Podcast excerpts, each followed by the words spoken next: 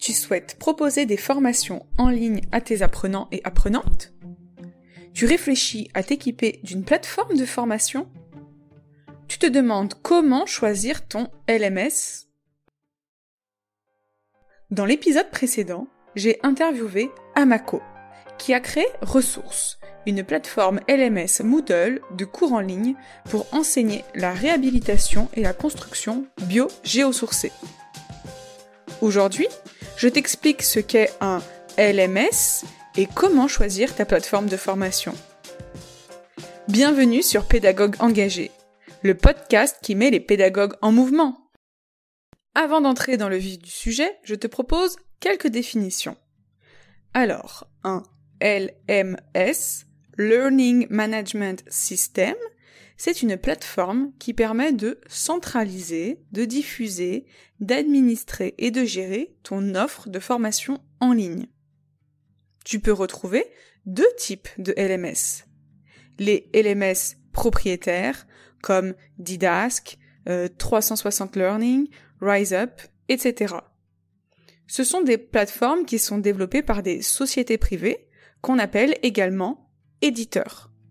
Le LMS est alors clé en main. Tu n'as donc pas à intervenir sur les paramétrages informatiques et la plateforme est en général assez facile à maîtriser. Les LMS propriétaires sont payants. Il s'agit généralement d'un tarif en fonction du nombre d'inscriptions ou du nombre d'utilisateurs, d'utilisatrices. Deuxième type de LMS, ce sont les open source ou logiciels libres. Par exemple, Moodle, EDX, etc.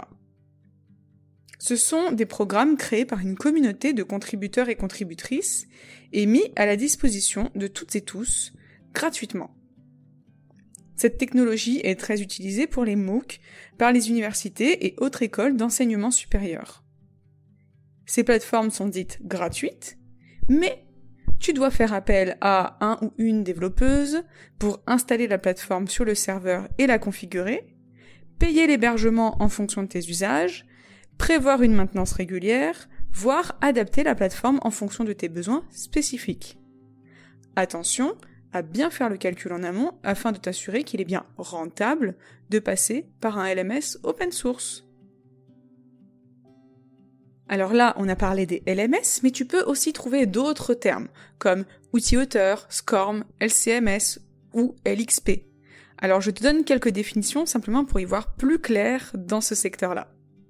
Un outil auteur, c'est par exemple Storyline, Captivate, eSpring, etc. Ça va te permettre de créer tes contenus pédagogiques e-learning avec des images, textes, vidéos, activités interactives et autres. Cet outil auteur va te permettre de créer des e-learning plus aboutis et d'améliorer l'interactivité de tes contenus.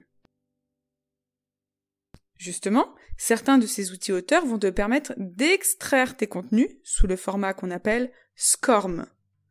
Le SCORM, Shareable Content Object Reference Model, c'est une norme qui est destinée aux plateformes LMS grâce à ce protocole d'échange entre le module et la plateforme LMS qui va héberger le module, les statistiques les plus importantes pourront être remontées et analysées via le LMS.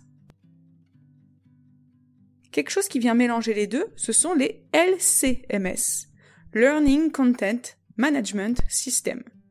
Là, c'est une plateforme LMS auquel est rattaché un outil auteur pour créer du contenu.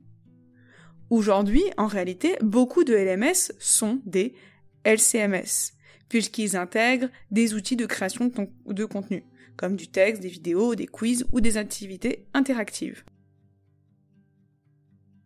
Un dernier terme, c'est LXP, Learning Experience Platform. Là, c'est une plateforme d'expérience d'apprentissage. Concrètement, les LMS sont pensés avant tout pour la gestion, c'est-à-dire pour les administrateurs ou les administratrices de la plateforme. Alors que dans les LXP, ce sont les utilisateurs et utilisatrices et leur expérience d'apprentissage qui sont mis au centre du concept. Les LXP reposent beaucoup sur la data. À savoir qu'il ne s'agit pas de remplacer les LMS par les LXP, mais plutôt de les associer. J'espère que toutes ces définitions t'auront permis d'y voir un petit peu plus clair dans le monde des plateformes de formation. Maintenant, on va essayer de comprendre justement à quoi ça sert concrètement un LMS. Et moi, je vais faire vraiment un focus jusqu'à la fin de ce podcast sur les LMS. Donc, en tant que formateur, formatrice, un LMS, ça va te permettre de diffuser et organiser tes e-learning par thématique, par apprenant, par compétences, etc. Mais aussi de suivre la progression et monter en compétences de tes apprenants et apprenantes. Et un autre avantage, c'est de gérer l'administratif de tes formations. En tant qu'apprenant, ou apprenante, un LMS va permettre de suivre toutes ces formations dans une même plateforme au moment le plus approprié, d'avoir accès à des cours dynamiques et ludiques pensés pour être suivis en autonomie. Certaines plateformes sont même responsives, ainsi les apprenants pourront suivre les cours sur ordinateur comme sur un smartphone. Et enfin, ça permet aussi de visualiser le catalogue de formations disponibles et son propre tableau de bord de cours suivis.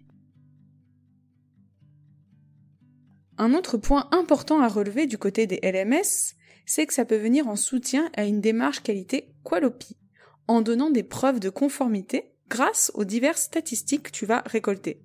Le taux d'avancement, le taux de complétion, les certificats de réussite, la satisfaction, etc.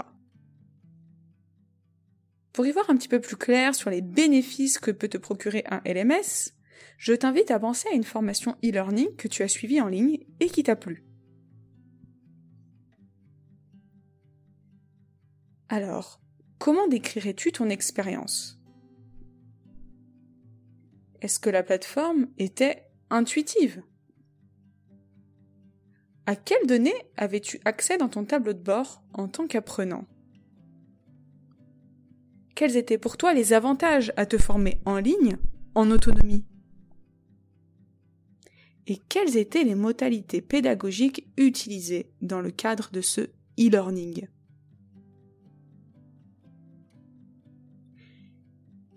J'espère maintenant que c'est un peu plus sur ce qu'est un LMS et ce sur quoi ça peut te servir. Maintenant, on va faire un focus sur qui est concerné par les LMS. À partir du moment où tu souhaites proposer de la formation en ligne, la question du LMS se pose. Néanmoins, attention à bien réfléchir à si c'est un véritable besoin pour ton organisation en termes de nombre d'apprenants, leurs habitudes, contraintes et niveaux de compétences en numérique de ta cible, de ta philosophie pédagogique et du clou global de cette mise en place. Alors si tu souhaites poursuivre cette aventure des LMS, quelques ressources vont être nécessaires. La toute première ressource, c'est de la patience pour tester les diverses offres de plateformes disponibles mettre en place un LMS, ça ne se fait pas du jour au lendemain. Tu auras aussi besoin d'une personne en interne compétente en numérique et prête à administrer un LMS.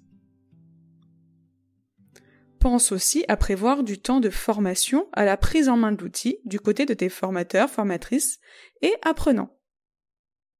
Et si tu pars sur de l'open source, un ou une développeuse pour l'installation, le paramétrage, la personnalisation et la maintenance.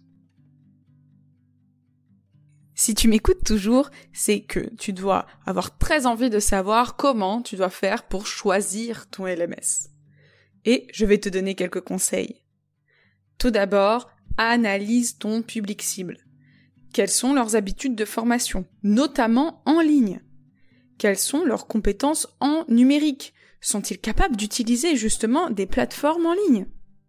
De quels équipements disposent-ils? Ordinateur, smartphone, casque, Internet au débit, etc. Est-ce qu'ils sont déjà sur certains LMS Deuxième chose à analyser, c'est l'environnement dans lequel va s'implémenter ton LMS. As-tu des obligations légales quant aux solutions numériques? L'accessibilité, la RGPD, euh, besoin d'un hébergement en Europe vis-à-vis de l'éducation nationale. Est-ce qu'il y a des contraintes techniques à prendre en compte? La compatibilité avec d'autres plateformes ou certains systèmes d'identification comme le SIRH Le besoin d'un accès hors ligne? Enfin, est-ce que ton secteur a-t-il plus l'habitude d'un type de LMS Quand on pense à l'enseignement supérieur, notamment, on pense très rapidement à Moodle. Autre point à analyser, c'est ta pédagogie actuelle et fais un focus sur ta stratégie de formation en ligne. Quel type de contenu pédagogique souhaites-tu diffuser en ligne? Des vidéos, des images, du texte, des activités interactives? Quelle place laisses-tu à la collaboration, voire à la communauté? Souhaites-tu mettre en place du tutorat? Est-ce que tu as besoin d'individualiser les parcours de formation? Est-ce que tu veux gamifier tes cours? Prends bien le temps de poser ta stratégie pédagogique. Maintenant que tu as bien analysé ton environnement, tu dois faire le point sur l'administratif et les données que tu dois récolter. Quelles statistiques dois-tu récolter? Quelles sont tes obligations vis-à-vis de Qualopi? Comment cette plateforme s'intègre dans le parcours apprenant et dans le suivi des preuves de conformité? Je t'invite également à faire le point sur tes ressources humaines en interne et assure-toi que tu as bien les bonnes compétences avant de te lancer dans cette aventure.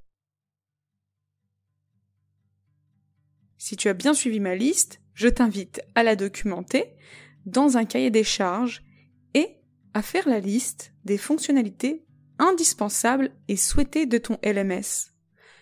J'insiste bien sur distinction entre indispensable et souhaité. Parce que justement, dans la phase d'après où tu vas tester, il est important de te focaliser tout d'abord sur les fonctionnalités indispensables. Ensuite, je te propose de faire le point sur ton budget global, le nombre d'apprenants et d'apprenantes et le coût par apprenant visé. Selon Pimenko, les offres hébergées sur Moodle sont à moins de 100 euros par an pour 50 utilisateurs ou 1000 euros par an pour 500 utilisatrices. Pour un Moodle sur mesure, le coût de revient est à partir de 2 euros par mois par utilisateur pour moins de 100 utilisateurs, ou à partir de 0,25 euros par mois par utilisateur pour environ 2000 utilisateurs. C'est quelques chiffres qui peuvent t'aider justement bien maîtriser ton budget. Dernière étape, et pas des moindres, inscris-toi à des démonstrations de LMS pour te familiariser avec cet univers et affiner les fonctionnalités indispensables. J'espère que tous ces conseils t'auront aidé à bien choisir ton LMS et bien comprendre justement tout cet univers.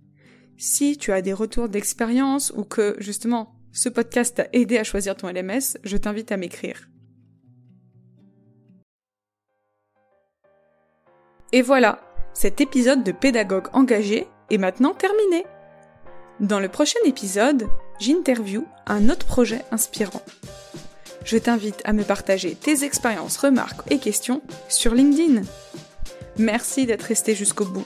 J'espère que cette analyse t'a plu. Si c'est le cas, n'hésite pas à laisser 5 étoiles sur Spotify ou Apple Podcast. On se retrouve dans deux semaines pour l'interview d'un nouveau projet ou sur LinkedIn, dès maintenant.